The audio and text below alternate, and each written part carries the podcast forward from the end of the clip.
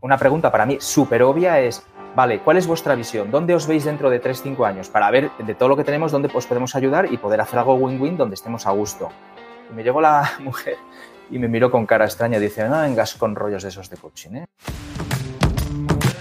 Bienvenido a Comunicar más que hablar. Soy Jesús Pérez Santiago y este es el podcast de los que quieren crear su propia audiencia.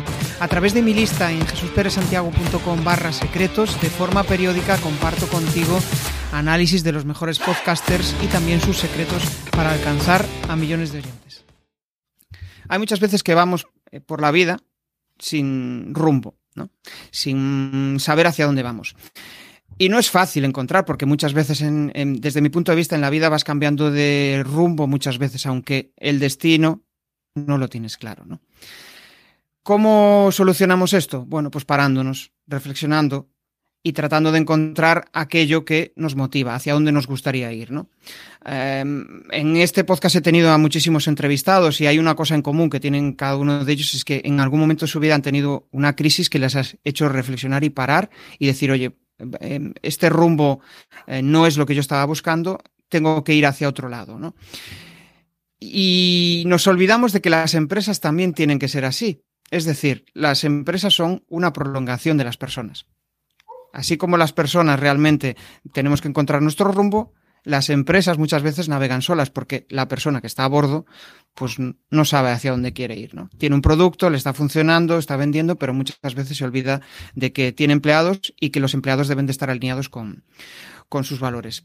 De esto que estoy diciendo ahora, eh, no es que yo sea un mega experto, pero la persona que tenemos con, aquí en el podcast, pues sí que sabe mucho y de él vamos a aprender un montón, ¿no? De, de, cómo conseguir que los empleados presuman de tu empresa, de cómo conseguir transformar la cultura de las empresas, de cómo conseguir comunicar eh, desde la autenticidad y esto yo es uno de los valores que siempre repito, ¿no? Ah, para mí ha sido un gran trabajo poder comunicar de una forma natural, eh, porque al final tenemos esa tendencia de mostrarnos súper profesionales, de mostrarnos la mejor versión de nosotros mismos, pero podemos ser naturales y, y, mostrar nuestra mejor versión, ¿no?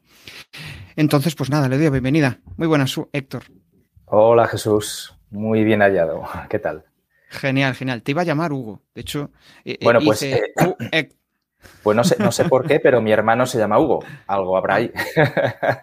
Pues sí, seguramente. Y, el otro, Humberto. Somos tres Hs. Mi padre era un poco... ¿eh? Hostia, era mente, mente ingenieril, ¿no? Matemática. Genial. Bueno, tú de hecho eres, eres ingeniero, eh, ingeniero industrial, si no recuerdo mal. En diseño industrial. En diseño industrial, justo. Bueno, vamos a entrar ahí en, el, en las profundidades. Em, si tuvieras que decir dos cosas que han marcado el Héctor que soy y lo que estás haciendo, ¿qué dos cosas han sido lo que, lo que ha provocado esa, esa transformación o lo que eres ahora mismo? Vale, una de ellas es mi rebeldía innata de siempre. O sea, desde niño hasta, hasta hoy, que, tengo casi, pues, pues en, el, en el 2003, 50 años, ¿no? Eh, mi rebeldía innata, sin duda. Y, entonces esto ha llevado pues a, a un proceso de autoconocimiento para entender cuál es mi, mi, valor y también cuál es mi propósito. Y esto ha condicionado que primero me dedicara a innovar y posteriormente a innovar en, vez de en productos o en, empresas, a innovar en personas y, en cultura, ¿no? Que al final es otra manera de innovar, pero sobre todo es hacer eh, grandes cambios, ayudar a la gente a que despierte, a, a, espabilar a la gente, a espabilar a la gente y, y espabilarla eh, sin paños calientes o con paños calientes, ¿no?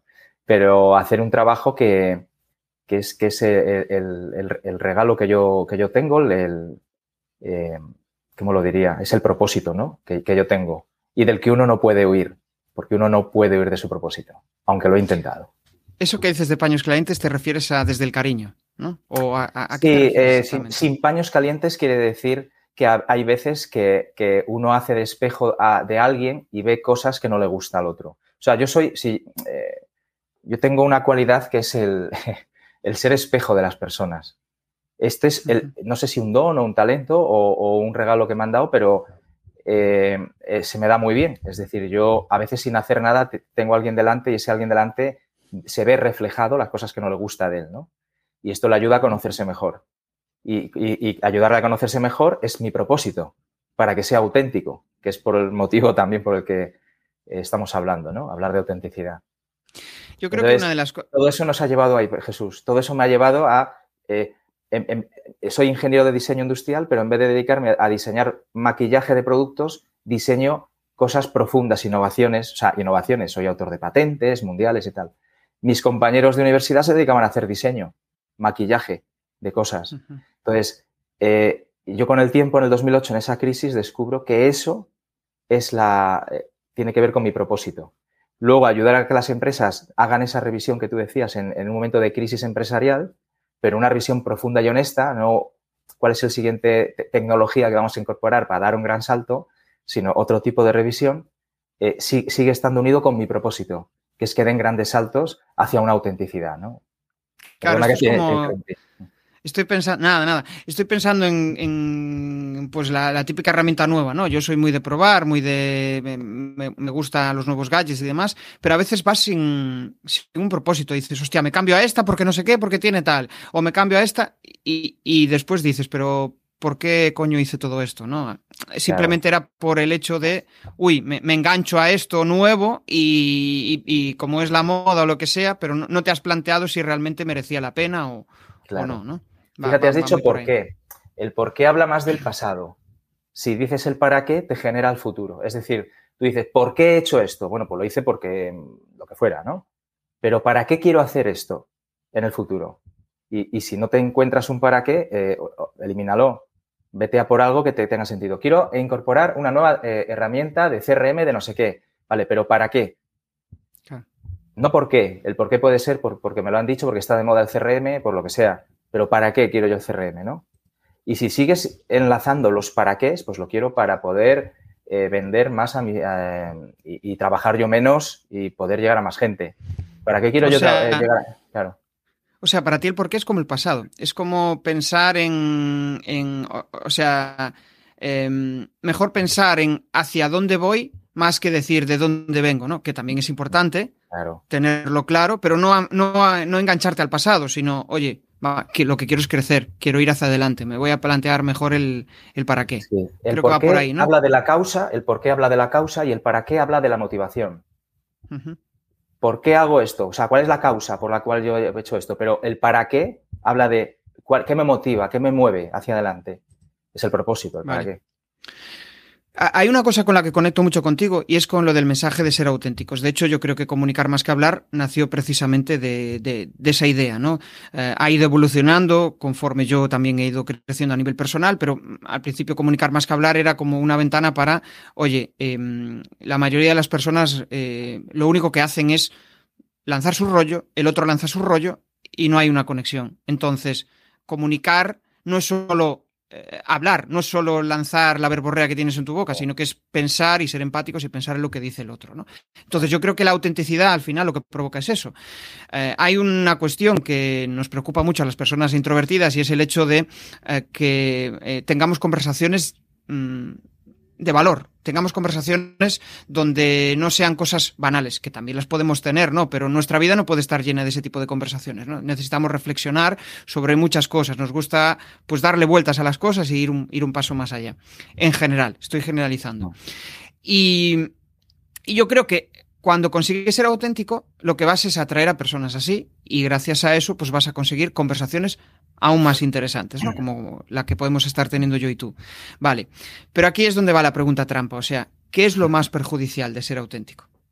Vale, eh, sí, efectivamente es una pregunta trampa porque eh, lo perjudicial de ser auténtico, que entiendo por dónde vas, en realidad para mí no es perjudicial, pero lo perjudicial de ser auténtico es que no vas a gustar a todo el mundo, pero lo perjudicial de no ser auténtico es que no vas a gustar a todo el mundo. O sea, que cuando uno cree que por ser auténtico no va a gustar a todo el mundo, es que no está viendo que sin ser auténtico no va a gustar a todo el mundo. Entonces, esto que es una de las 10 eh, máximas para tener un buen negocio sostenible, eh, que es eh, no vas a gustar a todo el mundo, acéptalo y funciona en base a, ello. la ventaja, ahora vamos a la ventaja de ser auténtico, es que vas a atraer mucho más a la gente que conecte contigo. Tampoco creo que siendo auténtico vayas a conectar eh, con todo el mundo, sino que vas a conectar más con mucha gente y tendrás otra mucha gente que no le gustes nada, porque sé que esto puede parecer muy hierbas, yo hablo a veces así, eh, tú me has llamado, eh, es el Día de los Inocentes, pues vamos, has venido a jugar. Claro, el tema es que si tú eres un espejo, porque cuando eres auténtico te conviertes en mejor espejo, hay gente que no le gusta ver que hay gente auténtica y que ella no es capaz de ser auténtica, que ella y, le molesta mucho. Entonces, en ese espejo ellos ven su falta de autenticidad por un lado. Hay otra gente que es al revés, que aunque, no, sea, no se esté mostrando como es o no se conozca, admira a una persona que lo sea y les, y le sigue como imán. Entonces tú atraerás a unos o gente que es auténtica, está encantada de, mostrarse como es y, le gusta tus valores, lo que dices, cómo lo dices, eh, cómo, te, cómo, te, comportas. Y, hago un gran matiz aquí, Jesús, porque para mí comunicar no es hablar, ¿vale? Para mí comunicar es lo que no se dice. O sea, para mí comunicar es cómo voy, eh, cómo, cómo, hablo, más que lo que digo, si acaso. Y la actitud, en cierto modo. Los hechos. Claro. O sea, los hechos. Ser ejemplo. Ser, ser un ejemplo. claro, tú traes gente, fíjate, tú comunicas más con el tipo de gente que traes que con todo lo que dices. Es decir, muchas, cosas que están, que están interrelacionadas, ¿no? Con, Claro, claro. Todo el tipo de gente que traes, estás ya definiéndote. Soy una persona exploradora, que traigo temas que eh, el origen de mi podcast ahora ha evolucionado, entonces traigo temas que tal, ya estás comunicando, realmente ahí estás comunicando. Lo que decimos está bien también, no, no, menospreciemos las palabras, ¿no? Pero yo que me dedico a transformar organizaciones, yo te aseguro que lo primero que les hago es que entiendan que ellos no comunican los valores con cartelitos o con charlas, sino con hechos. Sí. Y, y joder, ahí me salta una frase, ¿no? Que me decía mi padre hace tiempo, haz, lo que yo te diga, no lo que yo haga, ¿no?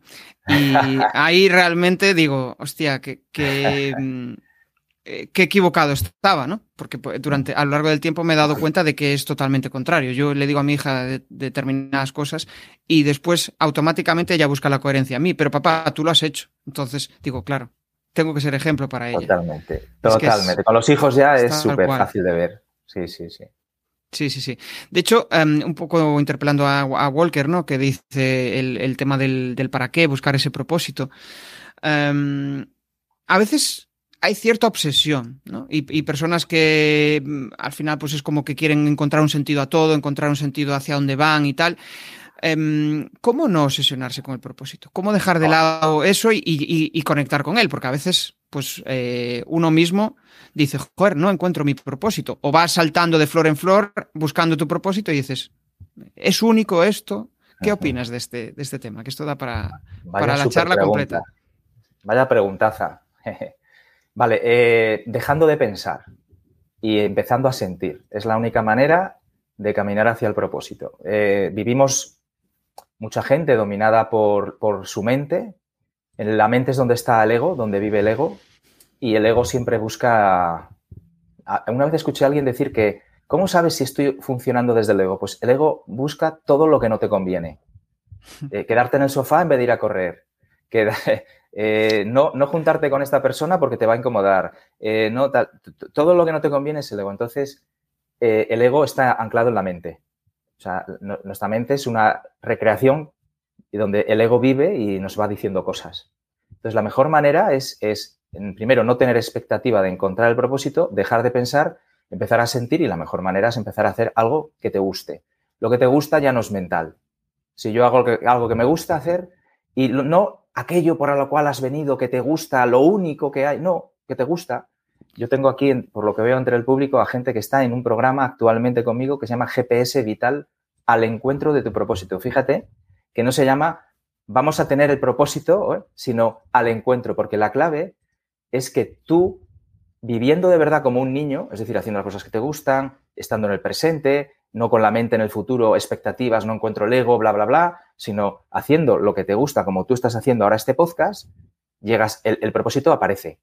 No vas tú a por, no, no tú lo encuentras, él te encuentra a ti. Y esta es la clave, hacer cosas que nos gustan. Sé que hablo casi siempre cosas muy simples y por eso mucha gente pues eh, no, no, no hace lo que, lo que tiene que hacer, porque le parece tan simple que dice, no puede ser que sea tan fácil. Claro, eh, es que nos hemos complicado la existencia. Es así de fácil. Yo creo que también que el propósito, al final, aunque igual la base esté ahí establecida o la, vaya, o la vayas descubriendo, va evolucionando, ¿no? Es como que mm, en función de tu crecimiento personal o en función de retos que ya has alcanzado, dices, joder, pues ahora me gustaría dar un pasito más, ¿no?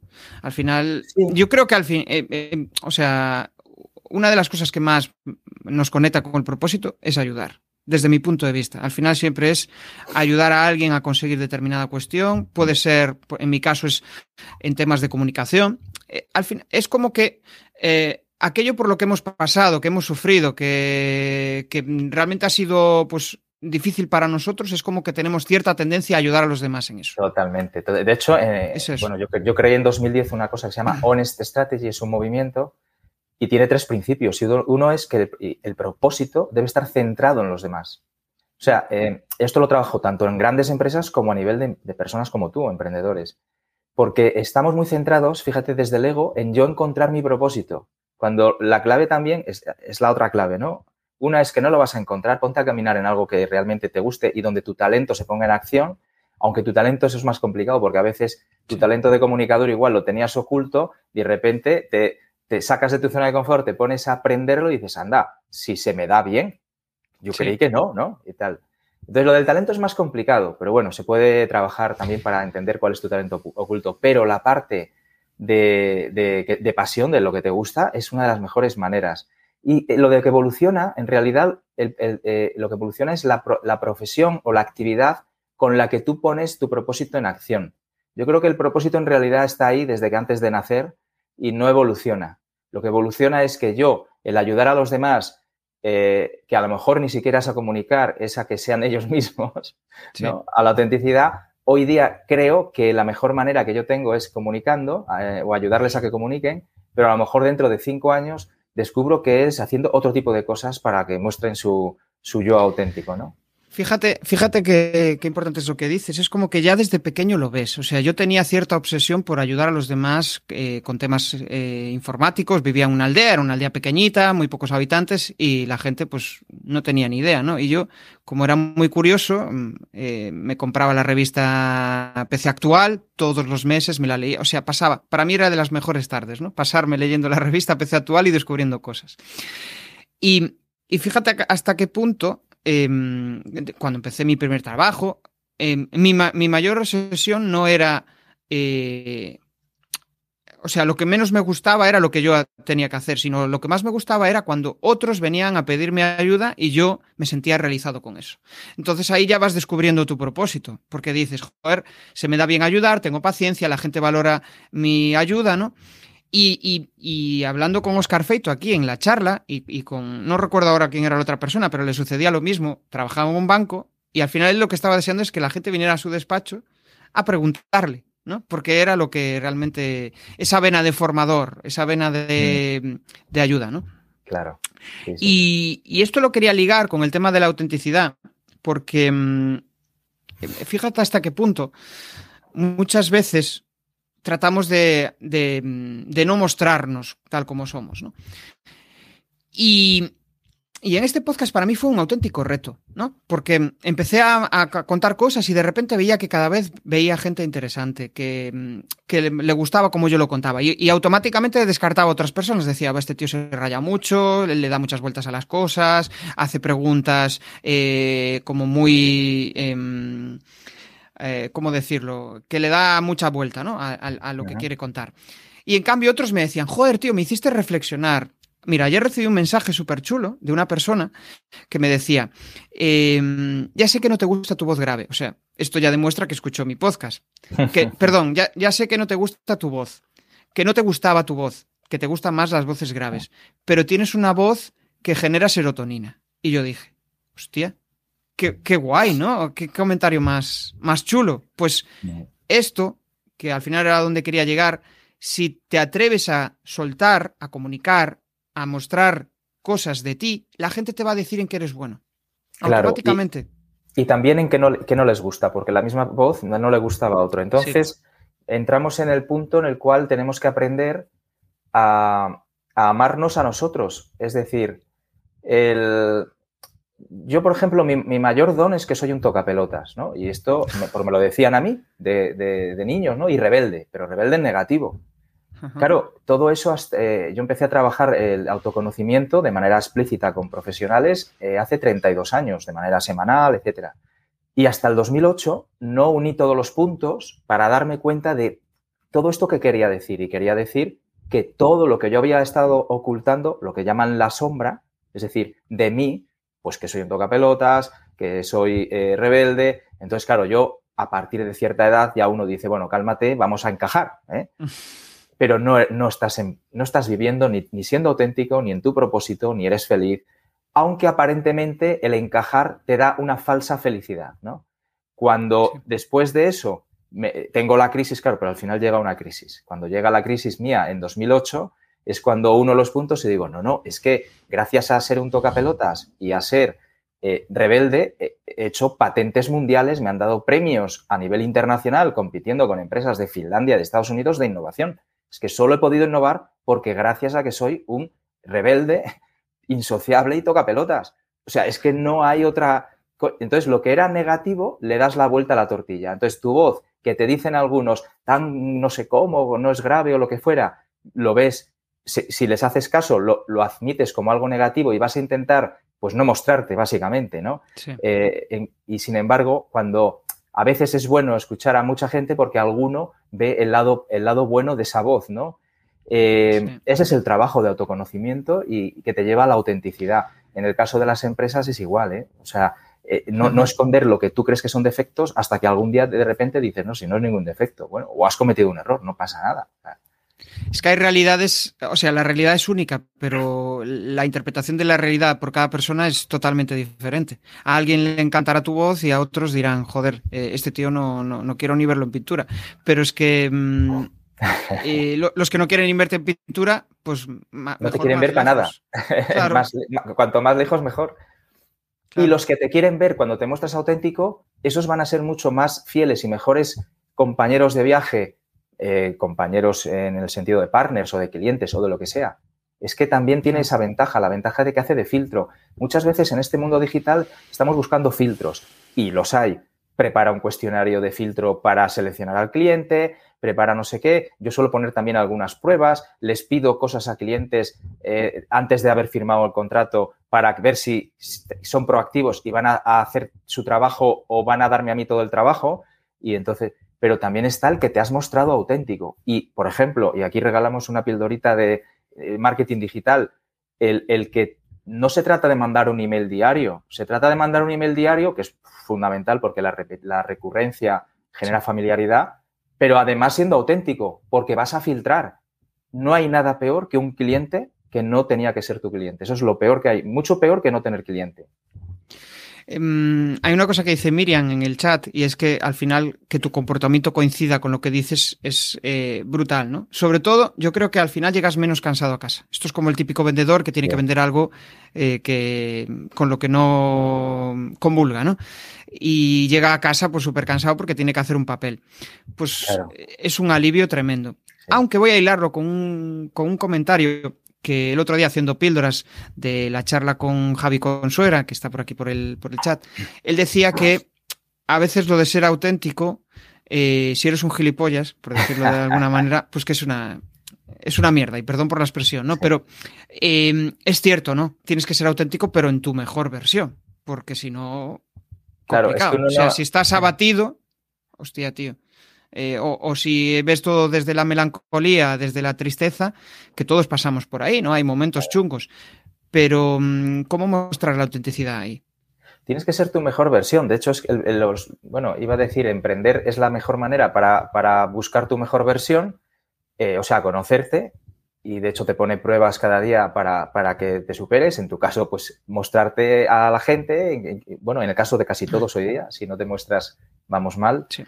Y, lo, que ocurre es que, eh, bueno, pues si, si, no es que seas un gilipollas, sino que te estás comportando como un gilipollas y tienes cosas que no te gustan probablemente ni a ti mismo de ti, aprovecha la oportunidad de que mucha gente cuando te muestres no les vayas a gustar. Entonces, eso te fuerza a, a, mirar hacia adentro y decir, tengo que ser mi mejor versión, no puedo estar quejándome por la vida o no puedo lo que fuera, ¿no? lo, que, lo que Javi dijera que, entienda por qué ser gilipollas. Entonces, eh, ahí voy. O sea, en realidad sí hay que ser y mostrarse auténtico. Lo que pasa es que para mostrarte auténtico tienes que hacer un trabajo. Y si no lo haces, también está bien. Yo, creo que está bien mostrarte eh, como un lado de gilipollas ante la gente, porque eso es lo que necesitas para dejar de ser gilipollas. eso es una cura de humildad. De hecho, yo creo que em, solemos, con, depende de la personalidad y de tu modelo mental, ¿no? Pero solemos engancharnos a la emoción primaria que tenemos en cada momento. Si estamos arriba de todo, pues nos enganchamos a eso y nos creemos los reyes del mundo. Pero, um, y, es difícil ver que vas a caer cuando estás arriba, ¿no? Pero la realidad es que vas a caer seguro. Siempre vas a caer. Ahí puedo contar yo cositas, sí. Y cuando estás abajo, la sensación es, joder, no voy a salir de aquí en la vida, ¿no? Pero la realidad es que sales. Hombre, sí, o eso... La, realidad es que entre estar abajo y arriba es muy fina la línea.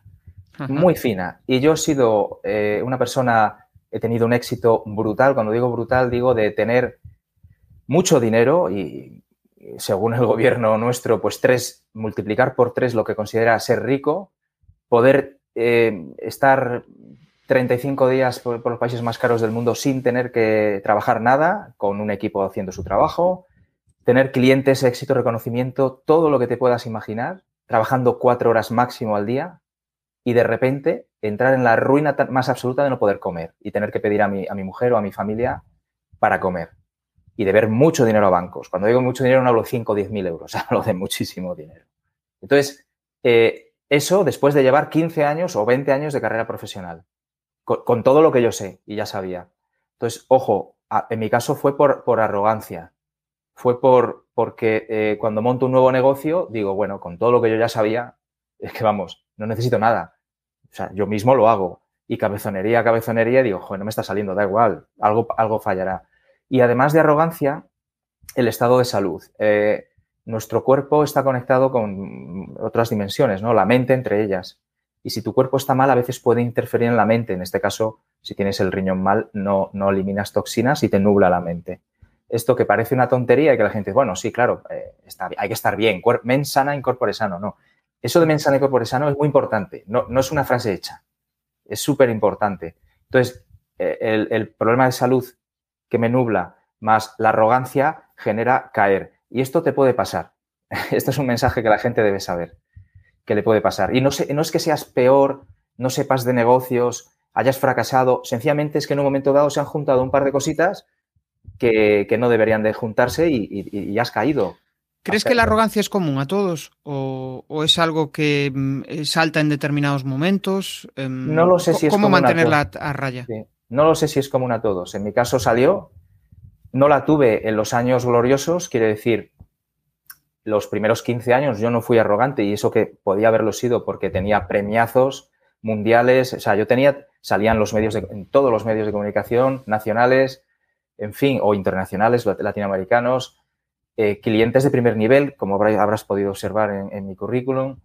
Y bueno, yo enseñé a innovar a Repsol, siempre digo, o sea, fíjate alguien que tiene este bagaje, de repente coger y, no tener arrogancia en aquel momento. La arrogancia viene, pues no lo sé, la verdad, no sé cuándo viene, pero lo que hay que estar es alerta. O sea, más que estar diciendo, bueno, ¿me, ¿me vendrá o no me vendrá? Bueno, lo sabemos, pero ten cuidado porque a veces la arrogancia aparece cuando menos te lo esperas.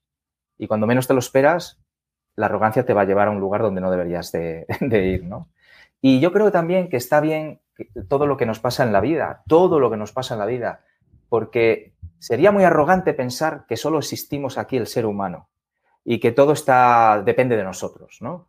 La vida juega su papel y a veces te dice, uy, no has aprendido esta lección, venga, vamos a darte una leche para que la aprendas.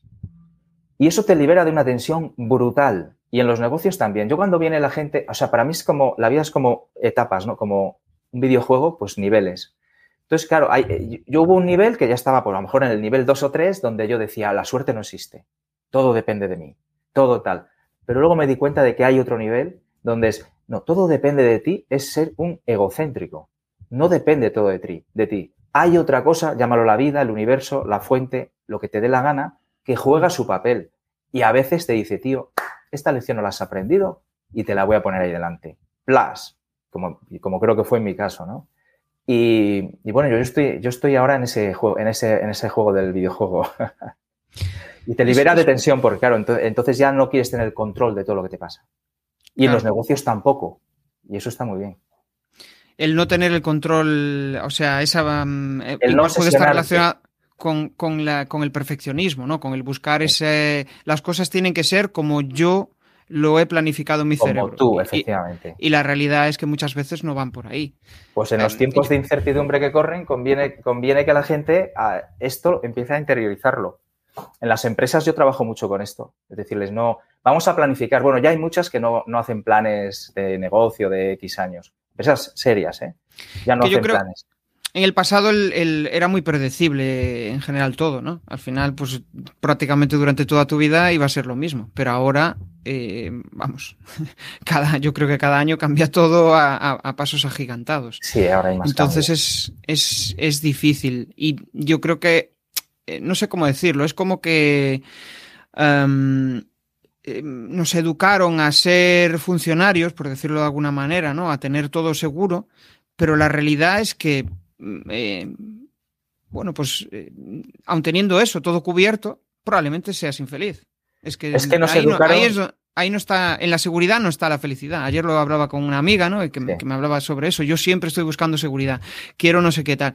Y al final siempre lo que único que encuentra de respuesta es insatisfacción. Claro, nos educaron en la seguridad eh, y no en la autenticidad. O sea, el propósito de la vida es venir a ser tú y el propósito profesional es venir a poner tu talento al servicio de alguien de la manera que sea. Pues no nos han enseñado ninguna de las dos cosas. Eh, habla Miriam en el chat de algo que a mí me parece importante, que es el tema de la vulnerabilidad, ¿no? Y a veces hay, yo creo que ahí hay límites, ¿no? El, el tema de la vulnerabilidad. A veces es como excesivo. Parece que em, pues tienes que estar em, mostrando.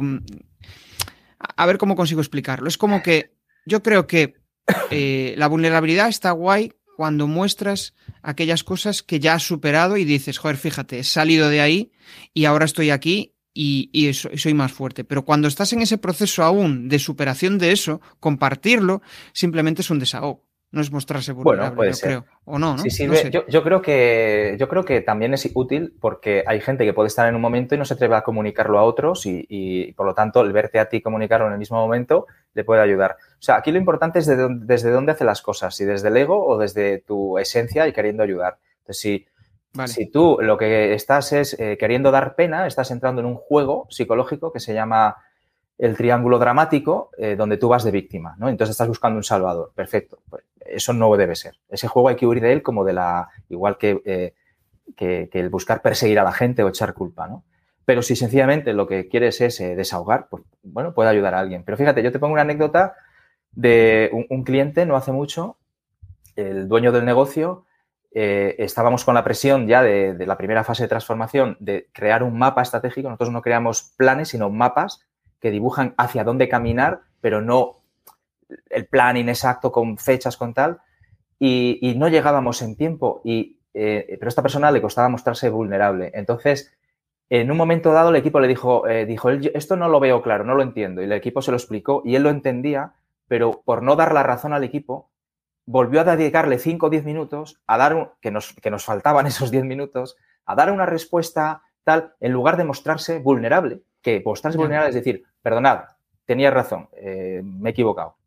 Y, pasar. Entonces, mostrarse vulnerable no solo es, llorar lo que te duele, es mostrar vulnerable, es decir, me he equivocado, eh, esto es un error. O sea, que creo que es fundamental aprender a mostrarnos vulnerable y, insisto, no es llorar, ¿eh? no es decir, oye, qué mal me ha ido o me ha arruinado me ha pasado esto. Eh, no, no, solo eso, sino decir, oye, me he equivocado, perdonar, eso es una gran vulnerabilidad y eso es fundamental para los equipos. Sí, sí, sí. Y también sabes que creo que es em, no mostrarse vulnerable, el mostrarse siempre positivo. Me explico. Siempre que todo está súper guay, ¿no? Que hay, pues a veces hay momentos en la vida que tenemos esa cierta tendencia de todo está súper guay, todo no sé qué, tal, y al final también estás ocultando la parte real de, de que hay detrás, ¿no? O sea, no es tanto, no le ha cagado, sino que, joder, todo es happy flower. Bueno, pues la vida a veces lo es y otras veces no lo es. Claro. O, claro, es, al final es aprender a mostrar tu, estado emocional, cómo te encuentras y ya está. Pero insisto, también es verdad que hay gente es que tenemos gente para todo y estados o momentos de la gente para todo, que esto es otro tema. Es decir, no, yo me muestro auténtico, entonces atraigo un tipo de gente. Depende. A lo mejor en un momento dado te estás mostrando en un momento de bache y hay gente que dice, no me interesa estar escuchando el bache ahora mismo de este. Y coge y se pira. Y no pasa nada, porque también conectamos por momentos. O sea, los valores cambian. Cambian. Yo cuando alguien me dice, tengo valores inquebrantables, principios desde que mi padre me educó y tal, como contradice a uno de mis valores, que es el cambio, la innovación y la disrupción, pues totalmente me alejo. O sea, yo al que me dice eso, yo me alejo de, de, manera clara. Yo es como el... Em, eh, es cierto, yo, a mí me parecía... Eh, por ejemplo, cuando iba a determinados partidos del Celta, ¿no? Em, hubo una época que conecté mucho con el fútbol. Bueno, yo creo que durante toda mi infancia. Después como que me desvinculé y después volví otra vez. Son fases. Y había gente que me decía, pero joder, ¿tú cuánto tiempo llevas en eh, siendo del Celta tal? Y yo, pues, no sé, por fases, ¿no? Joder, yo he sido toda mi vida y no sé qué. Y, digo yo, tía, ya, ya es como digo, uff, eh, esto de para toda la vida, ¿no? Es como, pues mañana puede ser que pasen cosas que cambien, ¿no? yo he cambiado radicalmente de equipo de fútbol, de ideologías políticas, pero radicalmente, de todo lo que te puedas imaginar. Eso sí, hago tengo unos hábitos que me ayudan a tener esta mentalidad. Y unos hábitos que también enseño, etcétera. Que, son los que me diferenciaron de mis hermanos con padres y familia y tíos funcionarios, etcétera, etcétera, como creando ciertos hábitos, por ejemplo, la incomodidad voluntaria, eh, que hablan mucho de esto los estoicos y tal. A mí me lo dijeron un día en una entrevista que yo era estoico, digo, bueno, pues voy a mirar a ver qué es, porque a mí me suelen decir cosas que, que como bueno, pues como no suelo leer, pues al final tengo que ver lo que soy, ¿no? Porque a la gente le gusta etiquetar, ¿vale? A mí eso no me, da igual, entonces, tal. Pero esto es muy interesante, la, filosofía estoica es muy interesante cuando la descubrí luego, ¿no?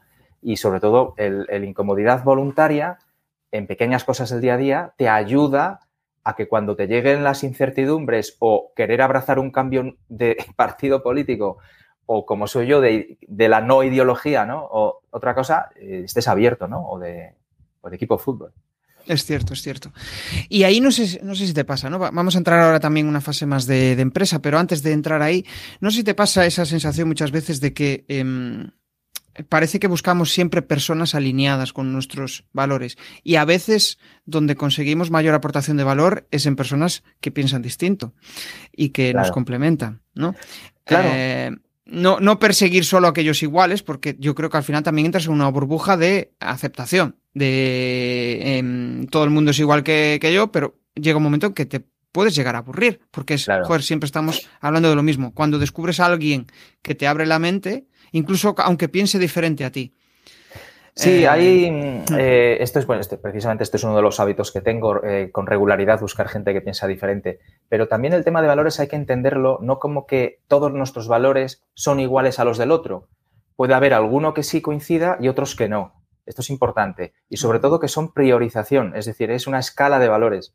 Podemos tener muchos valores, pero ahora priorizo unos que son más importantes para mí en mi vida, porque valores es lo que es importante para ti y, puede que coincida en algo con alguien, pero la manera de pensar puede ser muy distinta. O sea, una cosa es coincidir en valores y otra cosa es la manera de pensar.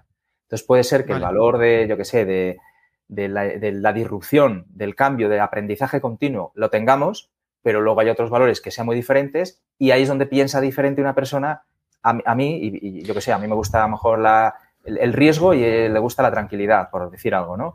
y, yo escuchando a esa persona entiendo la tranquilidad de dónde le viene, por qué le gusta, y a lo mejor digo, es que yo a mí me gusta el riesgo porque me lo inculcaron, pero es una tontería. Si se puede vivir mucho más tranquilo, yo qué sé, es un ejemplo, ¿no? Entonces, ese matiz de que los valores no, tenemos por qué tenerlos iguales y que pensar diferente puede haber valores comunes pensando muy distinto, ¿no? Sí, sí, sí, no, y es súper enriquecedor el poder, em, pues yo qué sé, a veces eres, yo por ejemplo era muy de viajar y tener todo mega preparado y gracias a mi pareja, pues he descubierto que viajar improvisando, que es súper chulo. ¿no? Pues ese es otro de los hábitos que, yo tengo. Eh, y, cuando te acostumbres a viajar improvisando, entonces eh, tendrás que buscar otra incomodidad en el viaje.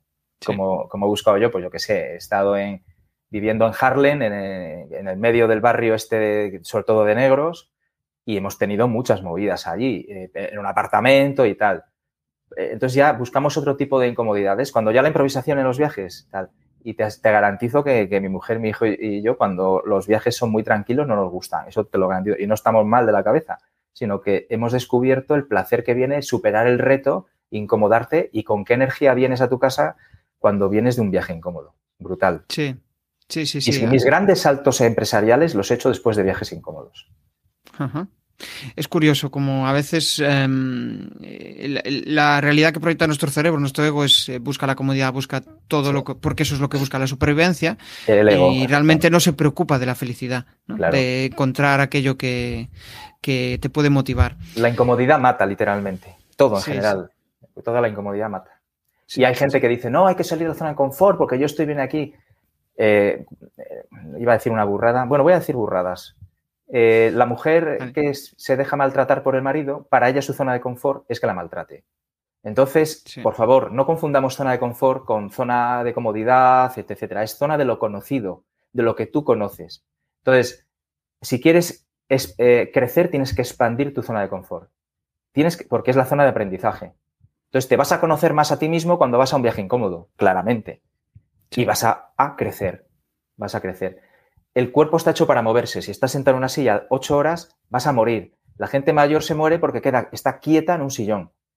Y porque no hace vida social. Son las dos cosas importantes. Vida social Aparte, yo creo, eh, yo creo que una de las cosas que nos olvidamos es que vivimos en Occidente y que tenemos una serie de cosas que mm, probablemente en África esto que estamos hablando no les preocupe absolutamente nada, porque eh, ya tienen suficientes incomodidades como para, eh, bueno, pues como para estar fuera de su zona de confort constantemente, ¿no?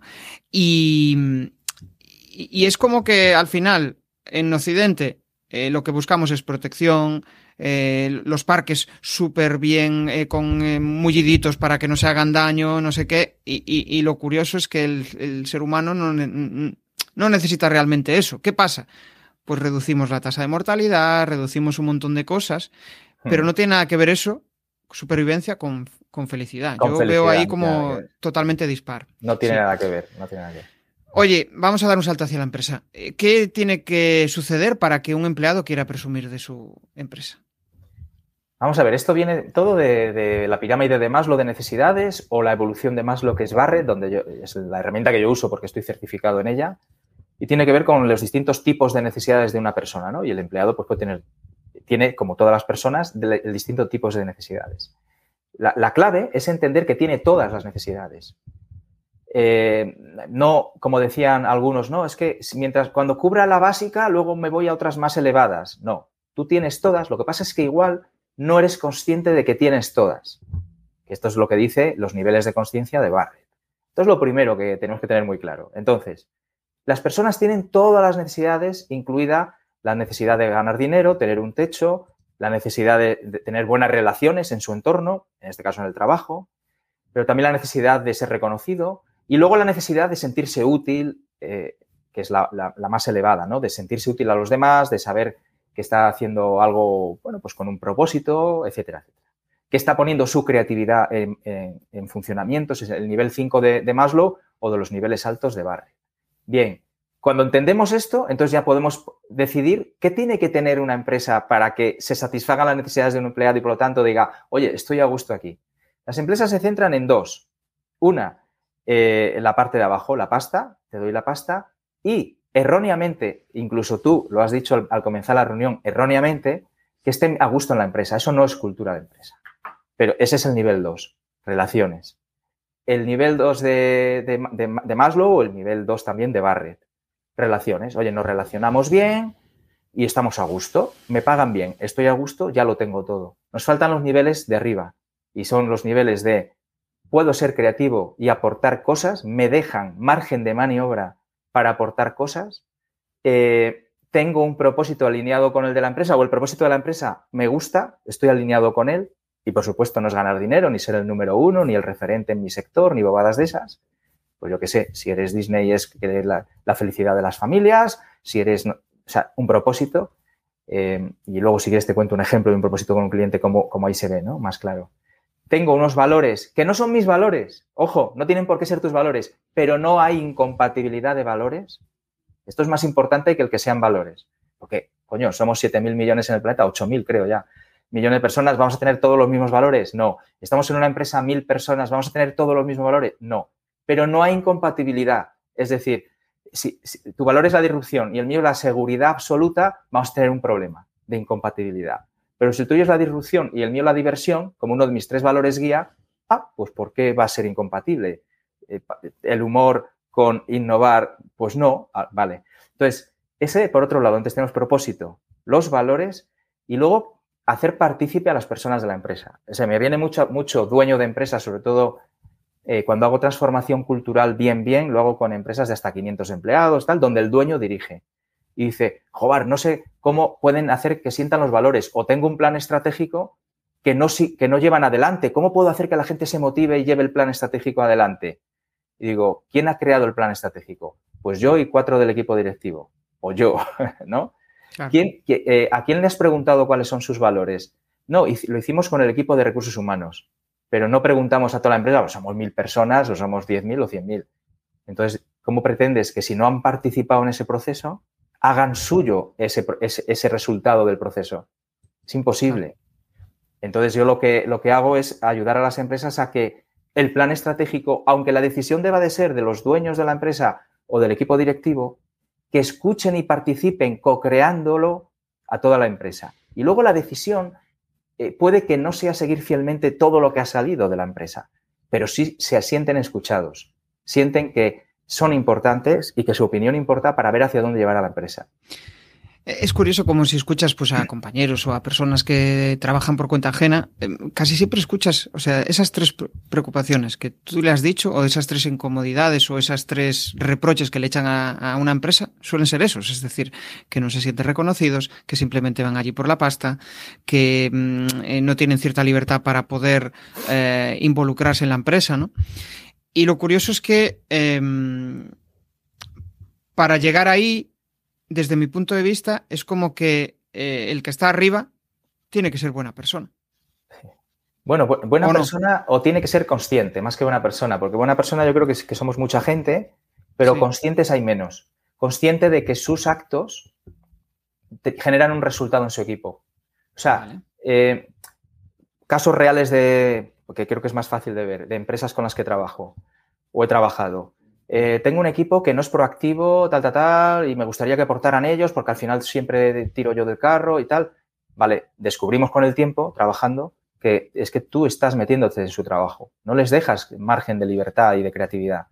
Y entonces al final esa proactividad inicial la van reculando y dicen, ahora dime lo que hay que hacer y punto. Es que ellos, en mi equipo se están echando la culpa entre ellos y al final no cooperan. Hay silos entre tal. Fíjate, después de unos meses descubre que es que yo he hecho la culpa al equipo. Estoy echando yo culpas. Y como padre, los niños copian. O sea, al final es ser consciente. La clave para crecer en la vida es ser consciente de uno, no de los demás, claro. Ser consciente de uno. Y esto es lo que yo intento hacer con, cualquier persona que me cruzo, eh, cliente no cliente, es elevar su nivel de conciencia. Esta para mí es la clave. Y, y luego, por supuesto, a partir de ahí empezamos a trabajar si es una empresa, para co-crear de nuevo un nuevo plan, una nueva visión hacia dónde ir juntos. Pero primero tiene que ser consciente de que para que no frene luego el, trabajo del equipo. Dijiste algo muy curioso, que es eh, con cada persona con la que me cruzo intento elevar su nivel de conciencia.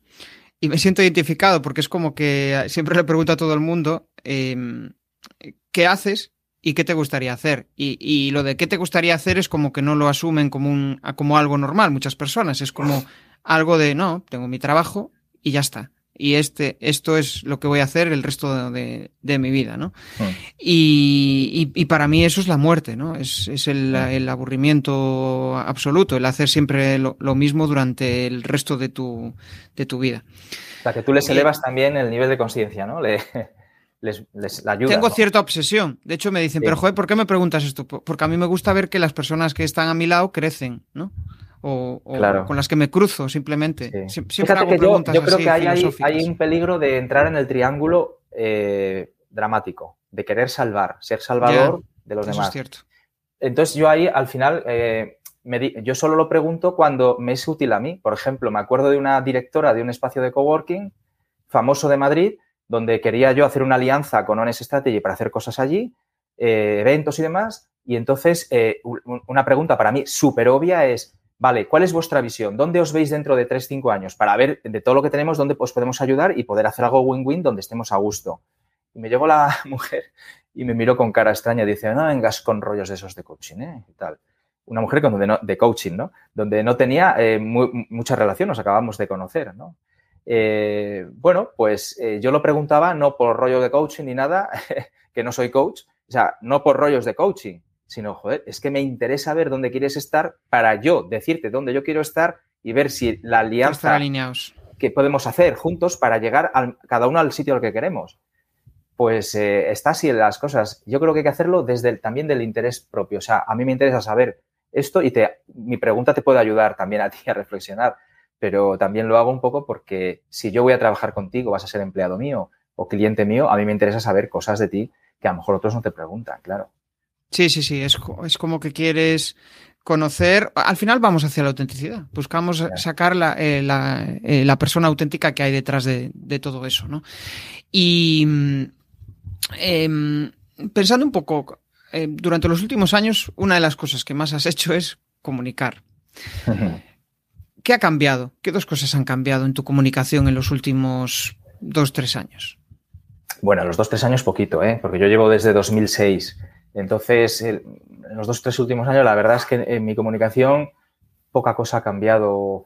Eh, cada vez intento tener más presente para qué estoy comunicando y, y, no, y no estar yo en el centro de la comunicación, sino el otro. Esa es la gran clave de comunicar y, ser más, más yo, ¿no? Eh, esas son las dos claves. Entonces, eso sí que ha cambiado de, los primeros años, claro, en 2006 o 2000. Eh, eh, a veces en ciertos escenarios, sobre todo cuando hablo en público, sobre escenario, porque como sabes soy conferenciante profesional, entonces a veces antes sí que no tenía tan presente al público porque yo quería hacerlo bien, ¿no? Pero bueno, eh, pocas veces. La verdad es que siempre he ido he caminado hacia, hacia disfrutar. Eso sí que ha cambiado. además de tener presente al otro, el disfrute. Eso sí que puede haber cambiado. No sé si mucho en los dos últimos años, pero cuando estoy allí, antes de empezar a subir, digo, voy a pasármelo bien. O sea, no hay otra opción. No hay, voy a transmitir a la gente y conectar con ellos y tal. Eso sí, pero además me lo voy a pasar bien.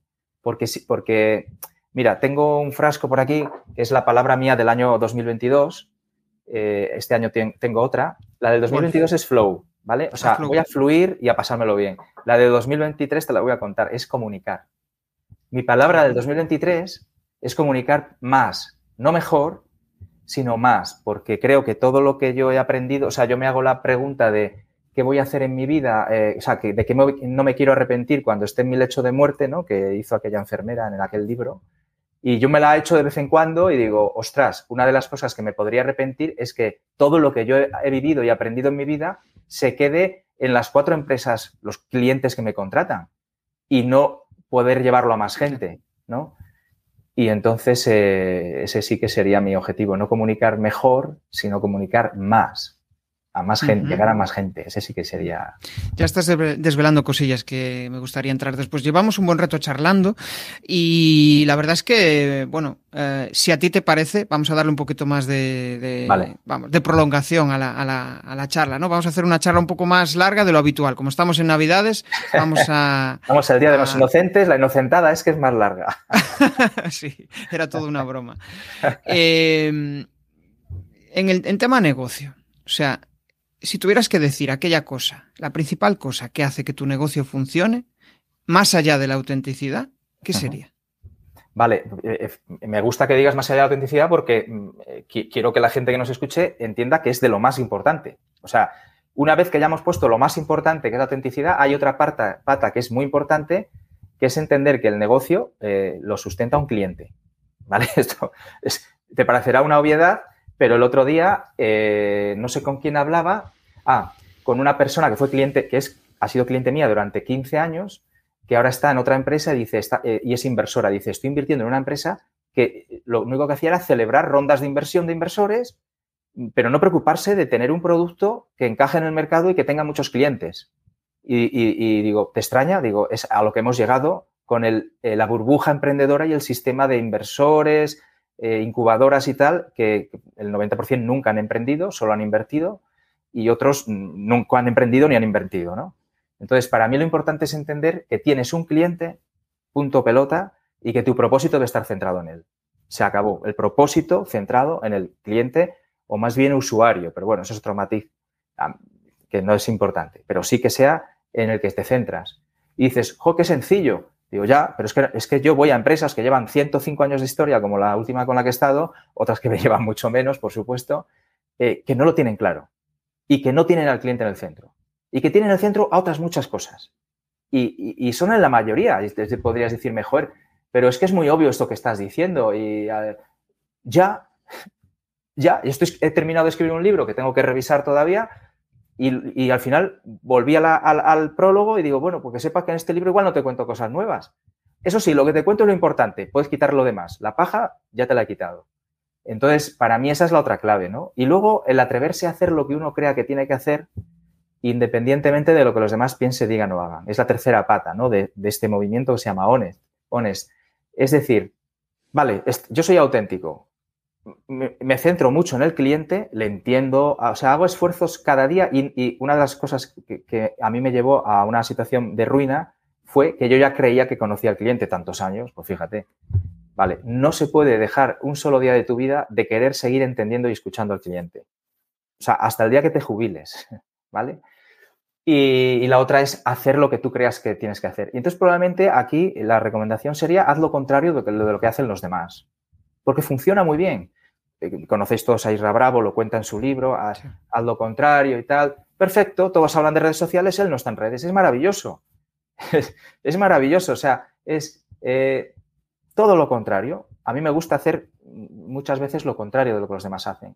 Ahora vamos todos a TikTok, pues yo no voy. Ahora vamos a esta otra que era de audios que se puso muy de moda, Sound. Social, eh, era el social audio. me saldrá bueno, esa, esa. Y todos con el FOMO, todos yendo, vale, aprende a gestionar el FOMO, maravilloso, y empieza a ser tú, ¿vale?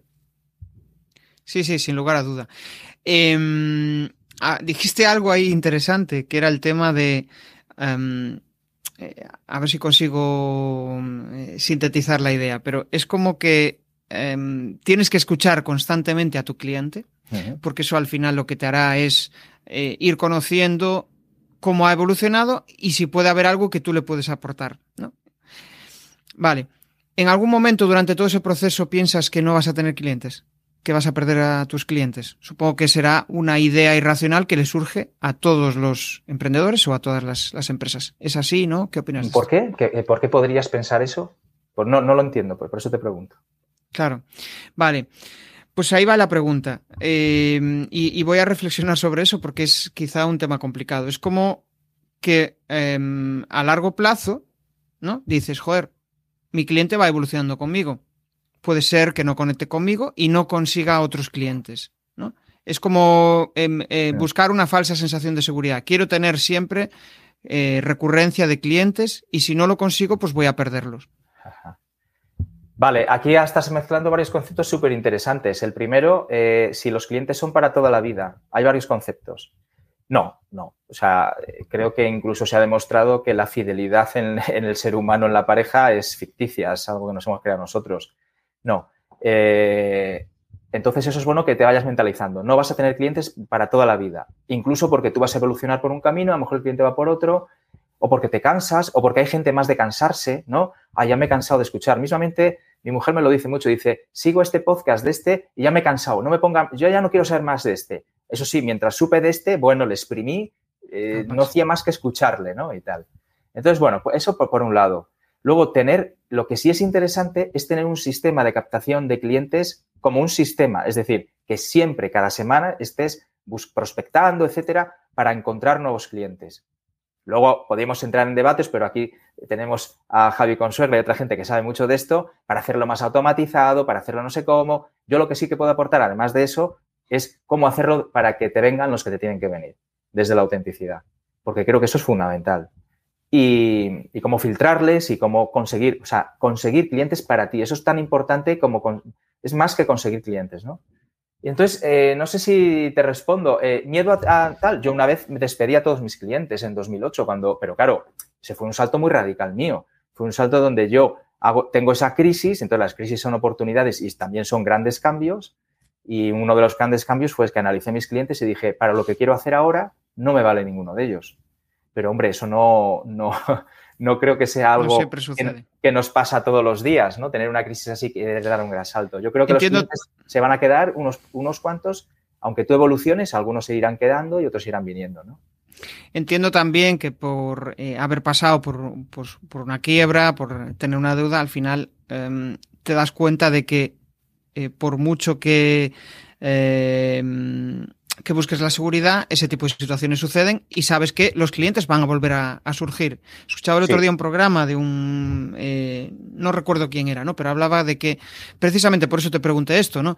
Que no, solemos tener la idea irracional de que, mm, joder, eh, me, vienen un montón de clientes, pues voy a cogerlos todos porque si no, puede ser que en el futuro los, los pierda, ¿no? Esa, esa, ese miedo a la, a la pérdida. Pues igual ahí lo, que, lo que vas a hacer es es perderlos porque no le vas a dar la atención eh, adecuada. Ahí igual lo que haces es perderlos y además probablemente no habrás cogido clientes adecuados y segundo, eh, probablemente los pierdas porque no les das la atención adecuada. Es todo mucho más simple, Jesús. Eh, lo que, las cosas son muy simples. O sea, autenticidad, filtrar. más vale el cliente adecuado que otro cliente que, que no, aunque, te, aunque tengas necesidad. No vender nunca desde la necesidad. Esto no quiere decir que lo necesites, sino tu estado no, no es de necesidad. ¿Y cuándo consigues ese estado? Pues con esto que estoy haciendo yo. Es decir, tengo tan claro que prefiero un no cliente, aunque tenga que pedir por las esquinas. Esto es muy radical, pero yo es que lo he vivido, puedo decirlo. Aunque tenga que pedir por las esquinas, que un mal cliente, o sea, que es peor un mal cliente que un no cliente. Y cuando tienes eso claro, vas a la reunión de ventas de otra manera. Dices, yo aquí pongo mis, mis condiciones, y, tú pones las tuyas y se encajan fenomenal y si no, no pasa nada. Eh, Yo creo que no hay peor sensación que la de sentirte eh, mal remunerado por un, por un trabajo. Sí, no hablo de dinero, ¿eh? porque yo los precios los pongo yo siempre desde, uy, eso tuve la suerte y doy gracias a la vida de que eso ya me lo regaló. Y es que los precios desde el primer día, cuando no tenía clientes y había invertido ciento y pico mil, o sea, al cambio de hoy, pues 300 mil euros de, de nada, del banco, para montar una empresita con un trabajador, con unos programas, unas formaciones, bueno, un montón de cosas. Cuando invierto esto, yo, no, yo ya fui rechazando clientes el primer día. O sea, me decían, pero tú haces además esto otro. Digo, no, eso no lo hago. Lo sé hacer, pero no te lo voy a dar. Entonces, y los precios que yo ponía siempre los he puesto yo, siempre los precios. Pero hay gente que le eh, cuesta. Entonces yo creo que... Es que es, es algo subjetivo. Al final es lo que tú eh, valoras, de, lo, que crees que aportas de valor y también si te sientes bien remunerado, por lo menos es como yo lo planteo, si te sientes bien remunerado respecto a lo que vas a hacer. Respecto a Hombre, yo es que mal, cliente, más que remunerado, es el cliente que realmente, eh, por ejemplo, no confía, eh, por ejemplo, te manda como, en el mundo de la empresa, me manda como verdugo de su equipo, por ejemplo. Sí. Sí, sí. A la batalla ahí. Quiero que cambien, quiero que cambien, pero yo no quiero cambiar. Ese, ese para mí es un mal cliente. Eh, mal cliente puede ser el que no confía en ti y te dice cómo quiere la solución ya en detalle. O sea, hace lo que hace en su empresa, pero conmigo. Voy a darte yo la solución en detalle. Mal cliente, o sea, hay muchas opciones de entender que es un mal cliente eh, o un mal cliente puede ser alguien que no está alineado con mi valor de simplicidad, que es uno de mis grandes valores. Entonces, claro, si me pide un gran diagnóstico, eh, me haces un diagnóstico, mm, no sé, un informe detallado de no sé cuántas cosas, cuando la magia ha ocurrido en mis sesiones con tu equipo y contigo, y ahí es donde ocurre la magia, y ahí te llevas un valor incalculable y no tengo que hacer informes, los informes si quieres los haces tú, o hacemos una sesión con muchos POSIT, tú pasas a limpio los POSIT, que son para ti, no para mí, ¿no?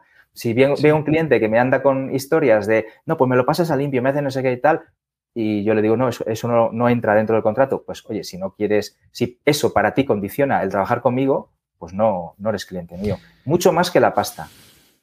Sí, tiene mucho sentido, porque puede ser que recibas la pasta y al final lo único que estás es eh, eh, movido por el dinero, por decirlo de alguna manera. Y, a la larga, pues eh, te va a traer a, gente que, que, porque es curioso, pero esa gente va a recomendar a otra y otra, ¿no? Y, van a estar muy parejos sus valores. Entonces, sí, lanza desde el chat, eh, Ariel, una pregunta interesante y es, eh, ¿los clientes definen comprar lo que hacemos o el por qué de lo que hacemos. Em, voy a leerla de nuevo porque tiene su. su o sea, los clientes de. Em, Ariel, si puedes plantearla de nuevo en el, en el, chat. Yo lo que entiendo de aquí es que los clientes, eh, si llegan a definir el por qué. Mira, yo creo, que, yo creo que, eh, así jugando a interpretar la pregunta de Ariel, yo creo que los clientes no nos, no nos compran por lo que hacemos, sino por cómo somos y cómo lo hacemos. Es decir, soluciones. Ah, eh, Mariel habla mucho de eso, precisamente, ¿no? De que nos compran el porqué. El porqué lo. Pero más que el propósito, eh, vale, es que esta pregunta puede tener dos cosas y como son interesantes las dos, vamos, voy a intentar contestar a las dos. Pues la primera es si nos compran una, solución o un propósito de la solución. Es decir, eh, necesito, mira, yo tenía una vez una empresa que me llamó porque quería formar a su equipo en Design Thinking. Y yo le dije, ¿para qué quieres design thinking? Le dije a la persona que no fue la que me lo encargó, que es el jefe. Además, al jefe le conocía. Digo, dile a Félix que te diga para qué. Y Félix dice, no lo sé, es que eh, eh, el design thinking ahora es importantísimo. Y no tenía un para qué. Entonces, ¿qué es lo que hice? No darles la formación. ¿Vale? En este caso no compraban un para qué. Pero sí hay gente que, te, eh, que, que, bueno, pues que a lo mejor sí tiene un poco más claro para qué, pues para motivar, para hacer que mi equipo se involucre o para hacer que lo que fuera. Entonces ahí sí compran el para qué. A veces compran una solución y a veces compran un para qué, ¿no? Y en cuanto a, elegir al proveedor o al, socio, al partner, te eligen por el cómo eres, el cómo, no el qué, sino el cómo. ¿Por qué? Es muy sencillo. Gente que ofrezcamos lo mismo hay infinitas. Bueno, en lo mío, que transforman organizaciones, muchas menos, pero hay, hay y, gente que haga, yo que sé, cualquier cosa, marketing digital eh, o coach, ¿no? De algo, tiras una piedra y salen 50.000. Entonces, ¿qué es lo que te diferencia? El cómo lo haces. O sea que al final es importante el por qué, pero también el cómo. El, por qué es el que te define a ti, el que te eh, lo que puede motivar a la gente a decir, bueno, pues los valores de este tío me gustan y, y voy con él a muerte. Y después una vez ya sé que voy contigo a muerte, pues a ver cómo lo haces, ¿no? Ah, pues mira, me gusta que tú lo haces con posits y otro lo hace con Bueno, eh, el, cómo son los valores en realidad. El por qué o el ah. propósito es, tengo el propósito claro de conseguir esto en mi empresa, tengo este para qué quiero hacer esta acción y, el cómo es cómo eres tú, cómo son tus valores, cómo es ah, tu forma de hacer, etcétera. Vale, vale, vale, genial. Eh, pues eh, vamos avanzando, ya estamos llegando a la fase final, aunque hemos hablado mucho de mentalidad.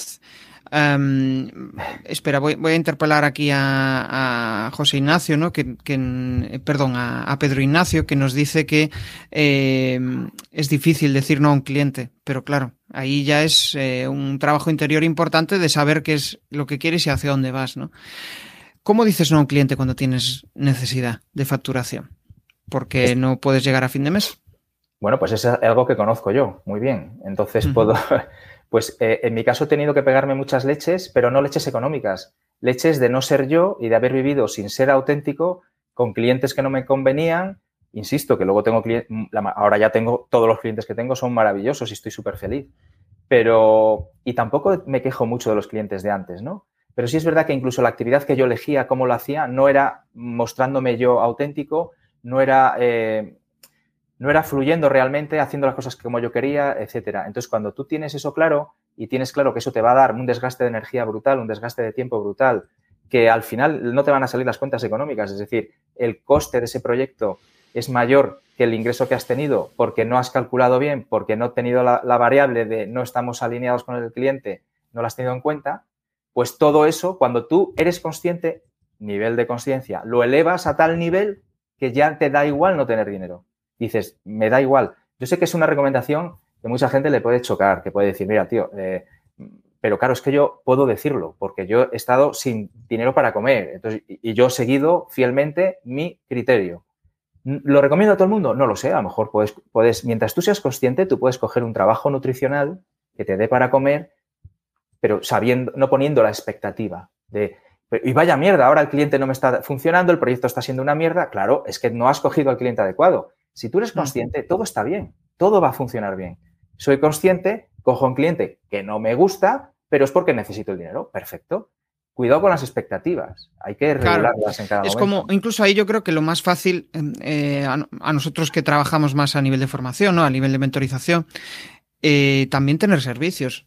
Em, para esas fases en las cuales, pues mira, yo qué sé, servicios técnicos donde hago determinadas cosas que se me dan súper bien, lo hago, lo, lo recibo la pasta y ya está, ¿no? Eh, es, es, un poco, un poco esa, esa línea. Pero no, no es fácil, ¿eh? No es fácil. Y uh, obviamente creo que es más fácil cuando, pues, eh, ¿cuántos años llevas emprendiendo? ¿Más de 10, seguro? ¿Más de 20? ¿A quién hablas? ¿De Pedro Ignacio?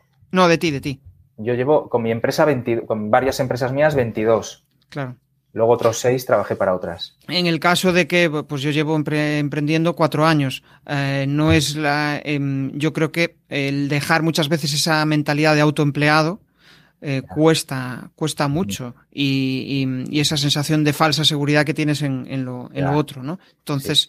a veces hablar desde la no necesidad, desde ahí, pues es un trabajo mental eh, importante, ¿no? Y aprender de, de, gente como, como tú, como Javi, ¿no? Que al final, pues, eh, han superado esas fases y dices, ¿cómo ellos lo han hecho? Perfecto, pues yo voy a ir por ese camino, no estar quejándome toda la vida.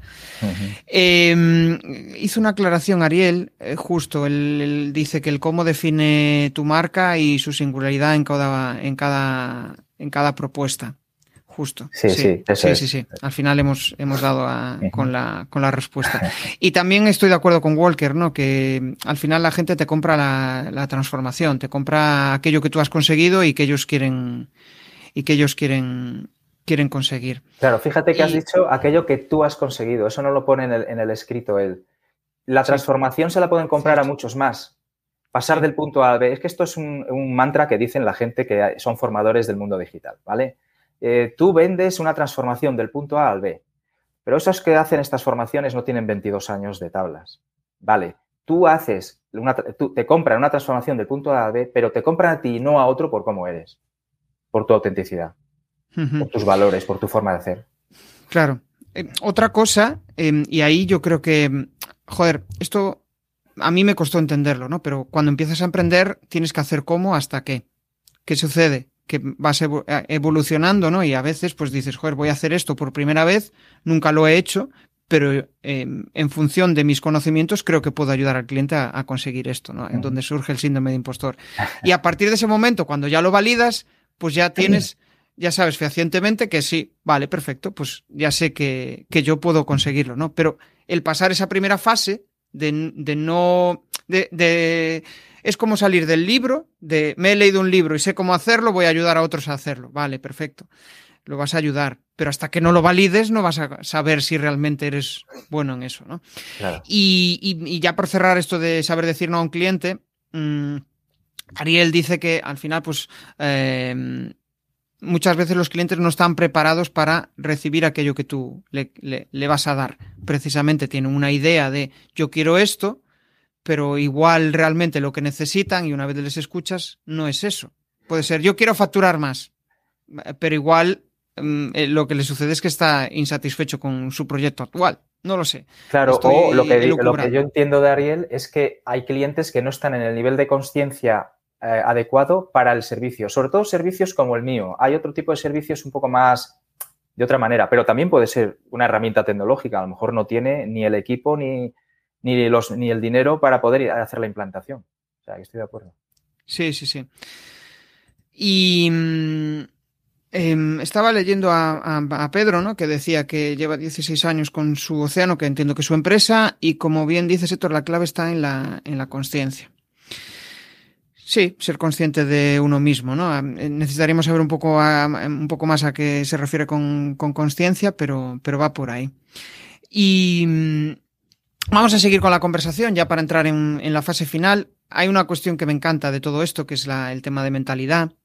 Y me gustaría saber en qué, en qué cuestiones te gustaría mejorar. Que es aquello que dices tú, hostia, me molaría mejorar en, en esto. Y, vale, en y, mentalidad te refieres, ¿no? En, en, mi mentalidad. Sí, mentalidad. Y, y vale. pensando un poco hacia el pasado, es decir, ¿cómo has cambiado en los últimos tres años y hacia dónde te gustaría ir? Vale, antes ya nos desvelaste algo, ¿eh? Te estoy sí, sí, dejando pensar. bastantes cosas.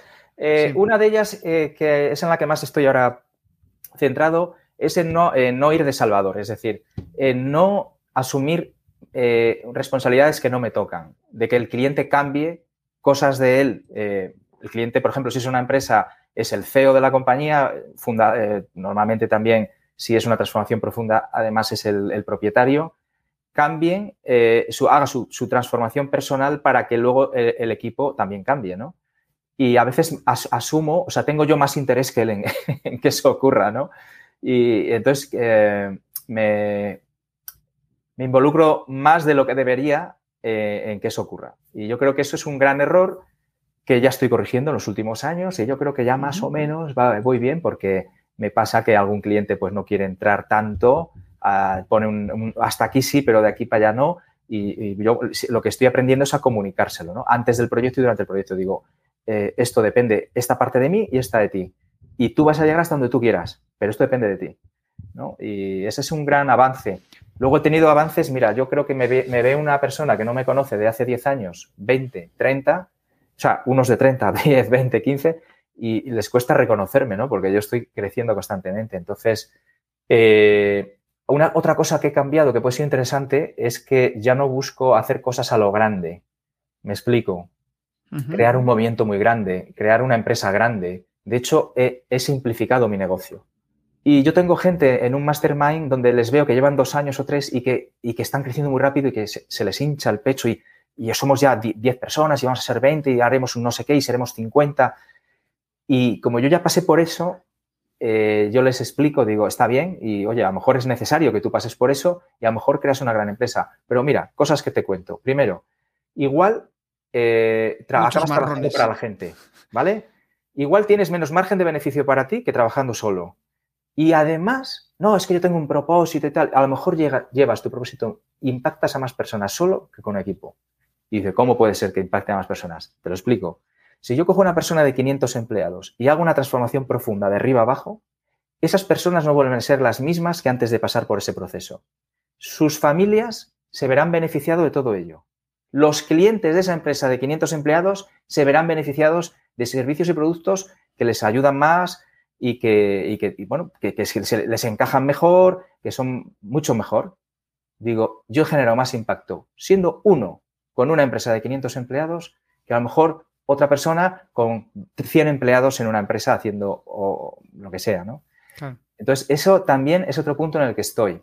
Estoy simplificando mi negocio y, de hecho, tanto que lo que yo ayudo, en este caso a emprendedores, también a empresas, pero sobre todo a emprendedores, es a que tengan negocios honestos, su autenticidad, decir no a clientes, ser transparente, bueno, otro tipo de cosas, y simples.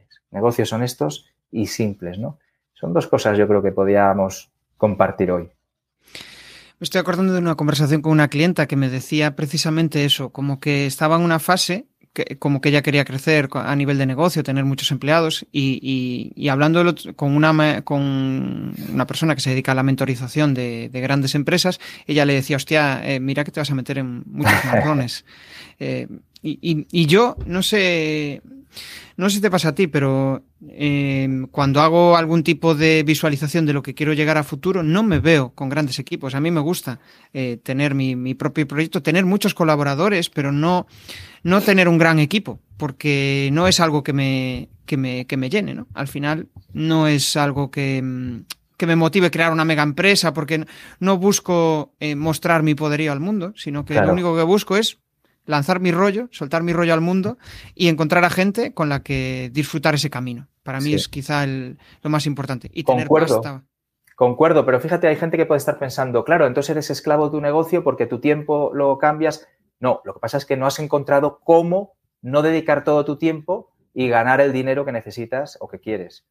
claro, es que yo no quiero estar trabajando todo el día en, mi negocio. claro, es que hay muchas maneras de no estar trabajando todo el día tu negocio. Yo he vivido, y ha sido muy placentero, la verdad, y yo con el equipo sí me estaba muy a gusto, pero me daba cuenta de que requería mucho de mí y de que al final los beneficios se reducían para pagarles a ellos, ¿no? Entonces, ese es el motivo, pero no que no estuviera a gusto. O sea, yo me he pegado, como dije antes, ¿no? Pues mis viajes 35 días en países eh, lejanos y, y, no saber nada y tener el equipo funcionando de maravilla con proyectos de mucho empaque, de un año de duración con grandes empresas. Ellos trabajaban y me daba un placer tremendo ver cómo no tenía que estar yo. Pero es que hay otras maneras de hacerlo sin el equipo.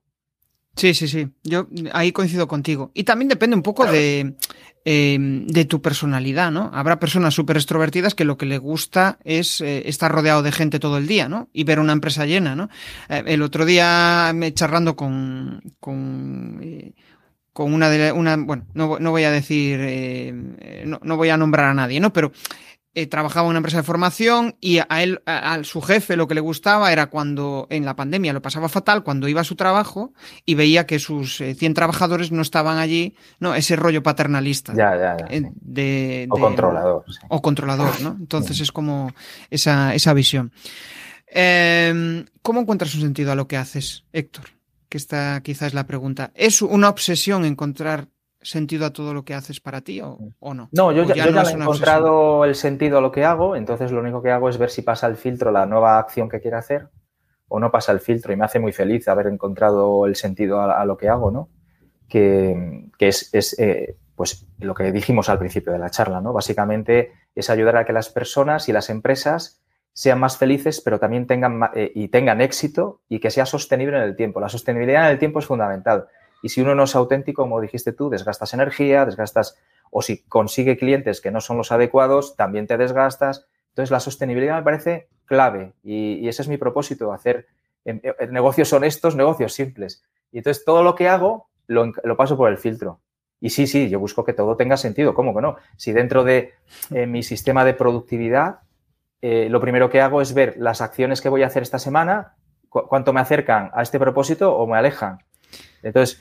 Es, es curioso, pero aprendo un montón con esta pregunta. Suelo hacerla, depende de cómo vaya la charla, pero suelo hacerla y hay personas que eh, me dicen todo, no, no, yo la verdad es que me gusta fluir, no, no busco un sentido. De hecho, es una, tuve épocas de mi vida que era una cierta obsesión encontrar todo un sentido a lo que hago, ¿no? Y aprendo un montón porque cada uno da su visión y de ahí pues te haces tu idea mental de lo que, de si es necesario o no obsesionarse con encontrar un sentido a lo que, a lo que hacemos. Obsesionarse eh, no, eh, ojo, yo, como digo y dije antes y digo en mi programa, etcétera, es todo lo contrario, no hay que obsesionarse, pero si lo has encontrado, eh, todo pasa por el filtro, Ir por ahí. seguro. Ir por ahí. Sí, sí, sí. Y yo creo que cuando encuentras el camino, eh, cuando lo has pasado mal, encuentras un camino, aunque vuelvas a caer, ya tienes medio camino hecho. Sabes que mm. em, hay que ir por ahí por esa zona, ¿no? Dices, joder, pues he emprendido, me ha ido mal y, tengo que volver a, la, por cuenta ajena. Pero ya seguramente dirás, bueno, pues prefiero trabajar X horas, que me sienta comprendido en la empresa y tener tiempo para desarrollar otras cosillas que es, lo que me llenan. O, eh, dedicarte como hoy a dar un paseo, como diste tú y yo, ¿no? Un paseo por la mañana o correr, eh, cuando a lo mejor, no, es que tengo mucha carga de trabajo, bueno, pero priorizo. ¿no? Y eso lo aprendes con, el tiempo. Es increíble eso, porque eh, lo curioso es que cuando, em, pues eso, tienes mucha carga de trabajo tal, y, y no ando o no corro por la mañana, eh, lo que podría hacer igual en una hora, estoy toda la mañana eh, procrastinando, haciendo otro tipo de cosas y no acabo avanzando en, en, aquello. Entonces ando y llego y pongo foco. Y ahí es donde va la pregunta. ¿Cómo haces para poner foco tú en tu día a día? Para saber lo que tienes que hacer y no procrastinar. Vale, pues lo primero, esto que acabas de decir, que por cierto, eso es lo que se refiere, o me refiero yo, con elevar tu nivel de conciencia.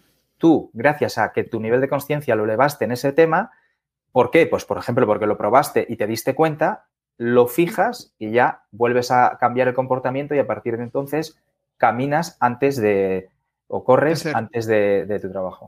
Entonces, ¿cómo hago el foco? Yo tengo un sistema de bueno, tengo muchos sistemas, tengo mi pared, tengo mis focos puestos en la pared, eh, tengo mis revisiones, tengo un sistema, pero básicamente yo tengo cinco áreas donde yo me pongo mis objetivos en cinco áreas, que son salud, dinero, relaciones, no amor solo, sino relaciones familiares, ocupación, que es diferente al dinero, puedo tener un, ingreso siendo inversor, pero mi ocupación es ser consultor de no sé qué. El dinero no tiene que ver con la ocupación solo.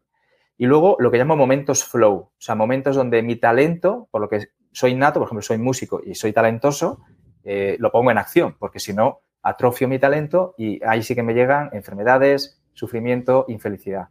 Entonces yo me organizo para que esas cinco cosas las eh, agendo para que tenga esas en, mi agenda. Y luego el propósito mío lo tengo claro y entonces yo lo voy entonces, ¿qué pasa? Que yo tengo un libro, pues para mí el libro es una prioridad, también es una prioridad atender a empresas y a, emprendedores pequeños a través de ONES. Y yo voy viendo en cada momento, luego tengo una necesidad económica de ingresos y yo veo en cada momento. Por ejemplo, eh, ¿qué me da muchos ingresos muy fácil y más rápido? Una empresa grande. Yo voy a una empresa grande, me da un proyecto que a veces pueden ser dos o tres sesiones, pero que con una de esas sesiones eh, es lo mismo que 10 personas en mi club, ¿no? Eh, con solo un día. Entonces digo, bueno, ¿cómo ando de caja? este año, ¿cómo, ¿qué quiero conseguir o estos meses? de caja ando regular, venga, a, buscar proyectos de empresas que, me, como todo está alineado con mi propósito, me gustan y, a lo mejor paro más otro tipo de proyectos. O el libro, que está parado desde hace meses, porque eso no va a ser un ingreso eh, en corto plazo, lo tengo un poco apartadito, aunque sé que en el largo plazo me va a venir muy bien, en el, en el corto no, y a lo mejor digo, pues ahora quiero tener ingresos para poder hacer esto, este otro proyecto. Y entonces es como un poco eh, calibro el año, luego los trimestres y cuando me llega la semana, que yo me organizo por semanas con la agenda, es muy fácil colocar las cosas. Y luego otra cosa es quitando, ¿eh? Hay que quitar mucho en la vida. Hay que quitar y quitar y no parar de quitar. Llevo años quitando cosas.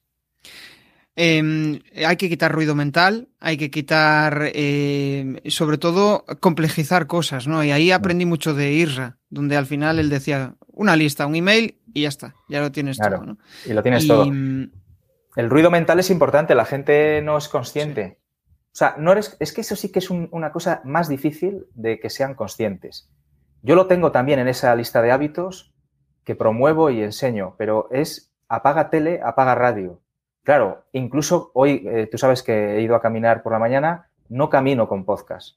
O sea, no camino. O sea, voy a un río y escucho y, estoy disfrutando de ese momento o estoy con mi diálogo interior. Plenamente consciente estilo mindfulness, digamos. Estilo mindfulness, pero y disfruto, pero no, no meto ruido. El ruido, soy músico y he estado muchos años sin escuchar música. O sea, de verdad. Eh, Yo creo que eso también tiene, tiene que ver mucho con tu aceptación de tú mismo y decir, joder, pues tengo este tipo de pensamientos, eh, los acepto y, ya está, ¿no? Es como. Yo también, ¿eh? Yo, yo tengo fases, ¿eh? Em, hace. Igual hace un año sí que eh, salí a correr con, con, los cascos a escuchar. Y ahora no. Ahora voy más en, plan consciente. Eh, fijándome, eh, procuro ir a sitios donde eh, haya pues naturaleza. Aquí por, suerte puedo ver el mar. A mí eso me, me relaja un, un, montón. Sí. Y luego el tema de mentores también es importante. Hay gente que en su, claro, en su falta de autoestima, de seguridad a la hora de emprender, está buscando una formación, otra, otra, otra, otra y cuando encuentra un mentor, vale, pero ahora a la vez me voy a buscar otro y a la vez otra y tal. Y lo que ocurre es que los mentores, a no ser que sea un mentor muy holístico y que lleve mucho tiempo y que al final vaya a la esencia de las cosas, el que somos muy pocos, el 90% tienen su método. Un email al día, pero no vayas a redes, eh, vete a redes, pero haz esto, haz lo otro, y entonces te van a, a contradecir lo que dice el otro al que estás pagando. O sea, tú puedes tener a dos mentores que uno contradiga al otro y entonces, ¿qué haces?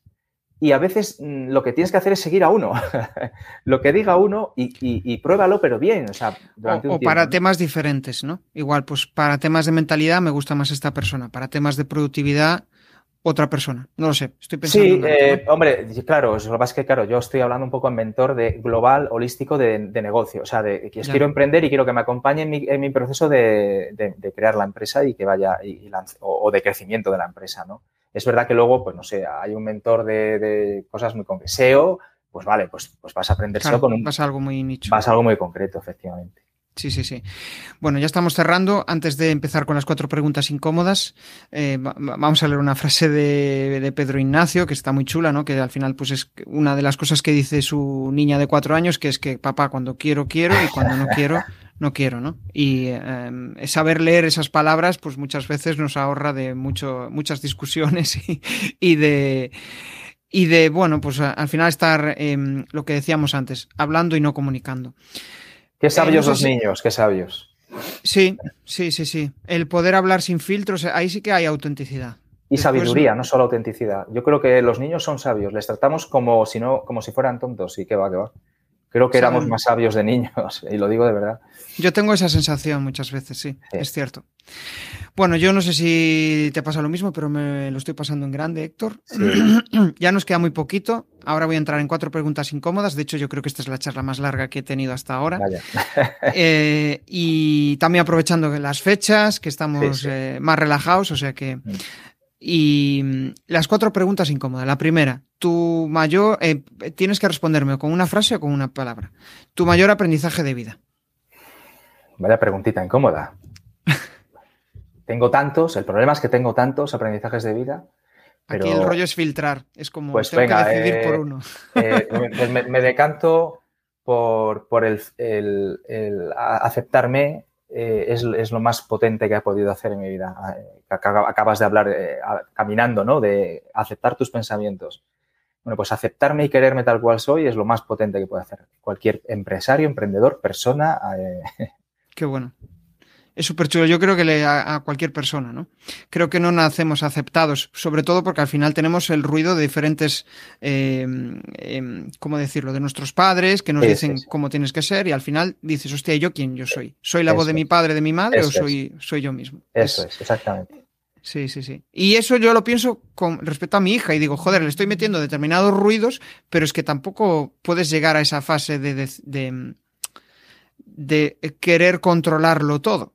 Con lo cual claro. hay que eh, salir de esa emoción, ¿no? De decir, no, no, es que yo no voy a, no voy a poder predecir o no voy a poder eh, eh, predecir cómo va a ser el comportamiento de mi hija. Tiene que ella evolucionar y yo le daré un 50% y ella tiene que tener el otro 50%. Tu hija, igual que tú y que yo, tendrá de mayor una herida que a lo mejor ni siquiera reconoce porque estará muy oculta y ya está. Y tendrá que sanarla, que para eso ha venido aquí. Entonces, no, yo ya me quito la, la ¿Te acuerdas? Te quitas la dije, presión. Me quito la presión, que también es lo que te dije antes con los clientes, de esto ya no es mi parte. Esto a lo mejor vas a tener una herida por la mayor tontería, porque un día te grité y te pareció que, que era lo más grave del mundo y te ha quedado ahí anclada el trauma. Y vale. quedas anclado, sí, es curioso.